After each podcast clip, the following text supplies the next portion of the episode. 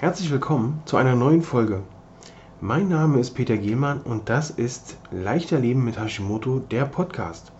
Ich freue mich, dass du wieder mit dabei bist, um hier zu erfahren, wie du leichter mit Hashimoto leben kannst. Und nun viel Spaß mit der neuen Folge.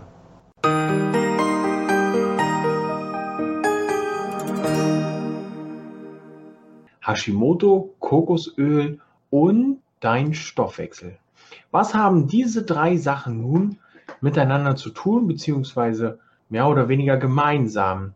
Gemeinsam haben sie äh, in der Tat nur, dass sie dich bei deinem Hashimoto unterstützen können. Also wenn du Kokosöl zu dir nimmst, Kokosöl zum Braten nimmst, Kokosöl für deinen Salat nimmst, für deinen Smoothie und so weiter, dann unterstützt du dich und dein Hashimoto dabei. Und ob Kokosöl oder was für Auswirkungen Kokosöl auf deinen Stoffwechsel hat oder haben kann, das erfährst du in dieser Folge. Kokosöl hat nämlich über seine Hitzestabilität hinaus und seinen leckeren Geschmack auch noch einige gesundheitliche Vorzüge aufzuweisen. Es enthält nämlich eines der wenigen natürlichen Fette, als eines der wenigen natürlichen Fette, die sogenannten MCTs. Das sind mittelkettige Triglyceride. MCTs werden von deinem Körper selten als Fett eingelagert, ähm, was deinem Fettgewebe ganz gut tut, denn hier wird, findet also in der Tat keine Speicherung statt.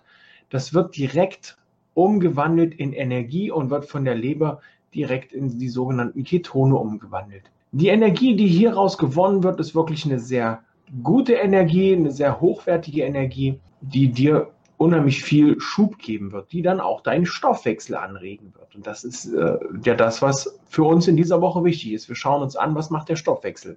Kokosöl soll außerdem auch die Wärmebildung in deinem Körper anregen, sodass dadurch auch wieder dein Stoffwechsel aktiviert wird. Höchst interessant, dieses Kokosöl, muss ich sagen. Kokosöl ist, wie ich eben schon sagte, eingangs stark hitzebeständig und entwickelt keine gesundheitsbedenklichen Schadstoffe beim Erwärmen. Das ist sehr super. Im Gegensatz zu Rapsöl und Sonnenblumenkernöl haben wir ja hier wirklich dann ein absolut gesundes Öl, das man zum Braten benutzen kann. Kommen wir zurück zu den MCTs. Die MCTs senken den Cholesterinspiegel des sogenannten LDL-Cholesterins. Das ist also das schlechte Cholesterin. Sie fördern die Aufnahme von Calcium und Magnesium, liefern also auch noch hochwertige Energie und regen damit deinen Stoffwechsel an, haben wir eben schon drüber gesprochen und MCTs sind in der Natur nur in sehr wenigen Ölen enthalten. Diese mittelkettigen Triglyceride findest du in ungehärtetem, hochwertigen Kokosöl unter anderem. Dieses MCT wird also dann aus dem Kokosöl gewonnen. Wenn du dann reines MCT hast, kann dann zum Beispiel für einen sogenannten Bulletproof Coffee genutzt werden.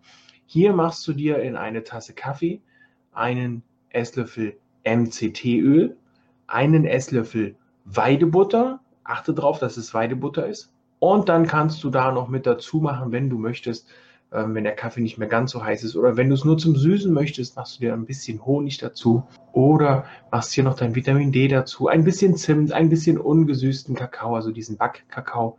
Kannst du hier mit dazu machen, um deinem äh, Bulletproof Coffee noch ein kleines bisschen exotischeren Geschmack zu verschaffen. Das war's auch schon von meiner Seite aus. Wenn du Fragen hast, schreib sie in die Kommentare. Ich sage Tschüss, bis zum nächsten Mal. Ciao, ciao, dein Peter.